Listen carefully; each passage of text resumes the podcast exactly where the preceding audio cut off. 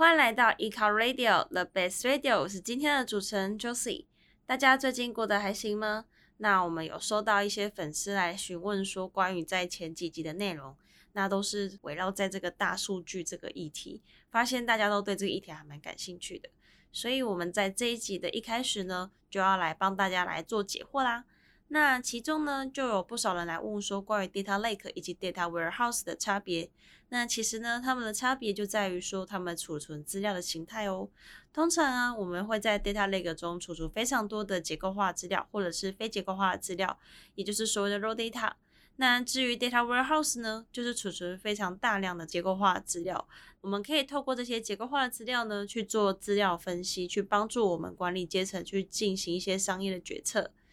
第二个问题呢，就是有人问说，大数据跟 data mining 的差别。其实大数据我们会称之为它都巨量的资料，就是说这些资料呢，它的规模啊巨大到没有办法透过人工的处理，犹如这个海水一般滔滔不绝，非常大量。那 data mining 呢，它其实意义就是说，它可以从这个资料中呢去提取说里面呢有价值的这个潜在资讯。所以你会发现说，如果没有所谓的大数据呢，data mining 呢就没有办法去精粹的去萃取这一些有价值的潜在资讯。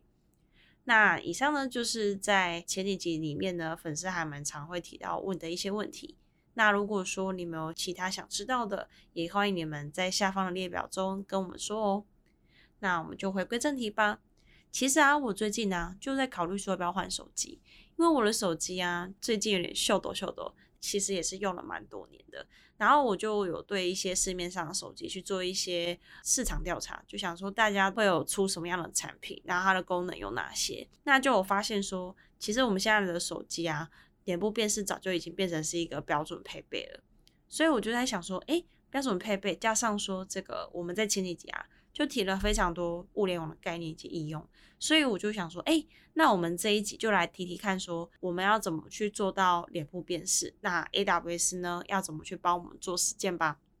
首先呢，我们要实践影像辨识前，你一定要影像，对吧？所以你手上必须要有一个拍照的镜头啊。那拍照的镜头以外呢，你还要去控制说这个照片它可以上传到这个医疗式云端，必须要有一个东西去处理它，也就是所谓的控制器。那这个控制器，如果说你想要去做一个建异形的，那你就可以透过树莓派或是 Arduino 来去做处理。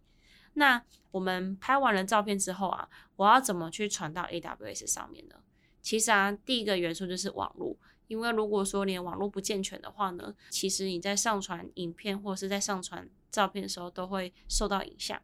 那再来就是第二个，我要怎么去上传它？我是直接写个程式吗？然后在这个控制器里面嘛，其实也是可以的。那 AWS 呢，它针对这个 IoT 呢，就有提出的一个服务叫做 IoT Greengrass。这个 Greengrass 呢，就可以让我们装置去执行我们在 AWS 上面的 Lambda 方选口也就是说，你可以在 Lambda 方选口去写说这个影像捕捉下来之后要怎么去做处理，然后呢，再把这个 Lambda 呢 deploy 到这个 IoT Greengrass，而这个 IoT Greengrass 就是安装在这一个控制器里面的一个软体，所以这个时候呢，你就可以在你的装置里面去执行你的 Lambda 方选口那你就可以把你的捕捉影像上传到 AWS 喽。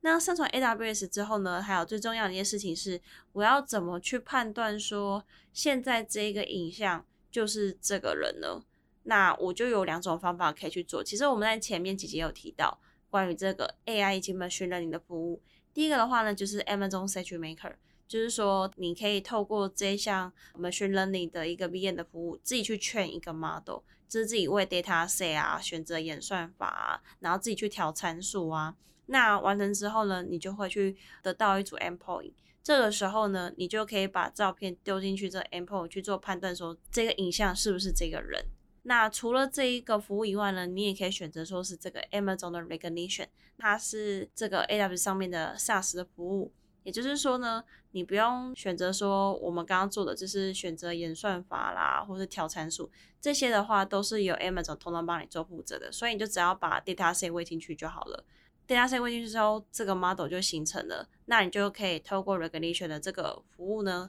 去 call 它 API，去看说呢，这个照片呢是不是这个人。就有这两种方法可以帮助到大家去做达到这个影像辨识，是不是很方便呢？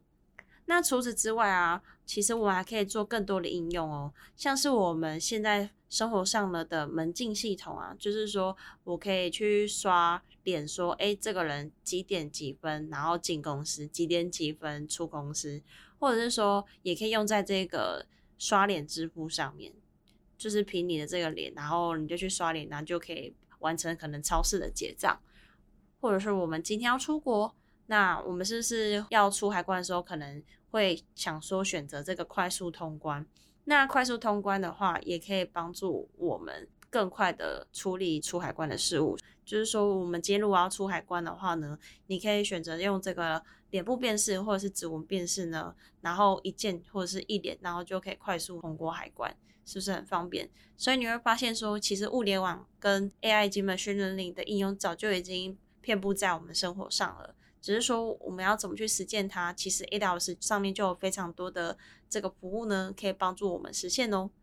好，那今天的分享就到这边喽。如果有其他任何问题或是想听的主题啊，都欢迎你们在下列的表单中做填写哦，或是到 FB 粉丝团以及 IG 小盒子私讯我们哦。最后，不要忘了订阅我们，才不会漏掉任何一集哦。那我们下周见啦，拜拜。